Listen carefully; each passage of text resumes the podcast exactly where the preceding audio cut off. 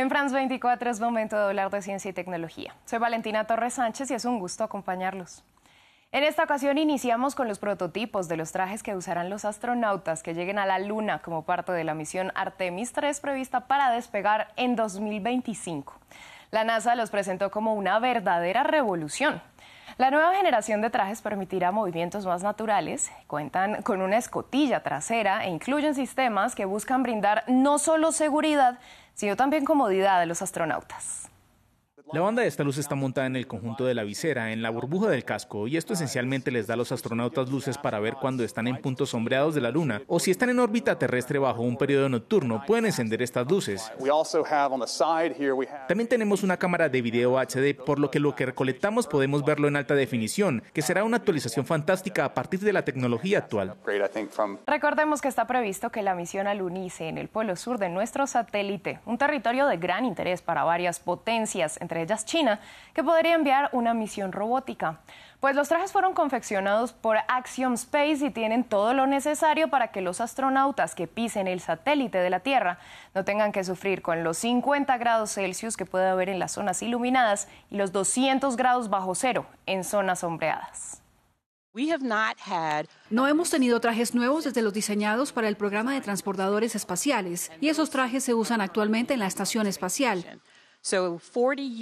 Es decir, que durante 40 años hemos usado los mismos trajes con la misma tecnología.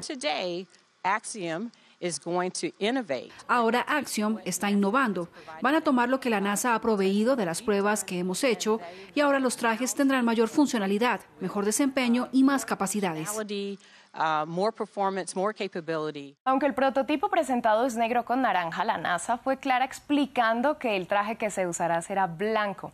Se prevé que este mismo uniforme, con algunas modificaciones, sirva en el futuro no solo para realizar caminatas fuera de la estación espacial y la futura estación lunar Gateway, sino también en la exploración de Marte. Cambiamos de tema y vamos a Ucrania, donde la compañía británica de prótesis biónicas impresas en 3D, Open Bionics, presentó su llamado Hero Arm o Hero Arm o brazo heroico, una extremidad biónica diseñada para soldados que han perdido manos o brazos en medio de la guerra. Son prótesis con dedos funcionales y pulgares que se controlan mediante sensores mioeléctricos que registran los impulsos eléctricos generados por los músculos. Se trata de una iniciativa en conjunto con la ONG ucraniana Superhumans, que financió la construcción de un centro de rehabilitación cerca de la ciudad de Lviv. Andriy y Vitali son dos soldados ucranianos que ya tienen sus prótesis. Mi primera impresión es que es genial. Puedo hacer cosas elementales con esta prótesis. Puedo tomar cosas con la mano como una bolsa y hacer las compras. Y entonces mi otra mano está libre para sostener mi teléfono. Incluso mis amigos me preguntaban si tendría la prótesis. Me decían que quieren saludarme de modo normal no apretar mi mano izquierda, sino la derecha, como es costumbre. Open Bionic fue la primera compañía que desarrolló manos impresas en 3D aprobadas clínicamente y trabajan con el centro Superhumans.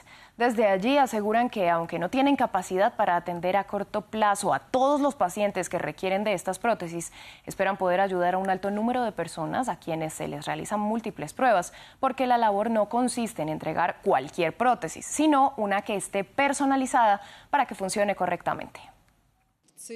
No sabemos exactamente cuántas personas han sufrido en esta guerra, porque el número es secreto, pero creemos que más de 10.000 ucranianos necesitan implantes protésicos.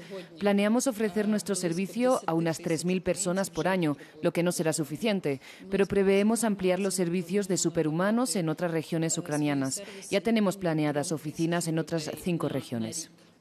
Continuamos en Países Bajos para conocer una interesante y al mismo tiempo rudimentaria iniciativa que es muy común en Europa y Estados Unidos. Existe en Uganda, en África, pero no es tan famosa en América Latina o Asia. Estamos hablando de los Reaper Café o cafés de reparación. Como su nombre lo sugiere, son cafés o establecimientos donde las personas llevan electrodomésticos a reparar.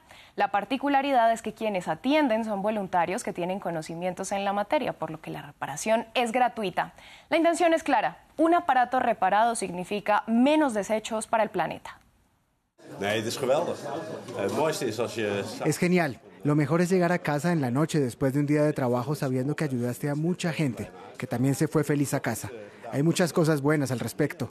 Es bueno para el medio ambiente, menos basura, etcétera. Alrededor del 80% de las cosas que traen podemos arreglarlas y es muy satisfactorio para los clientes, pero también para nosotros como mecánicos. Según los responsables, solo en este café de reparación en Ámsterdam se han arreglado aparatos que equivaldrían a unos 7.000 kilos de desechos.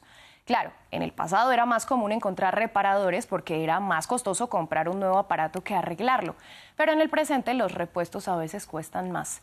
No obstante, los defensores de los Repes Café aseguran que con la inflación al alza en numerosos países del mundo, esta iniciativa podría ser clave no solo para el medio ambiente, sino también para el bolsillo.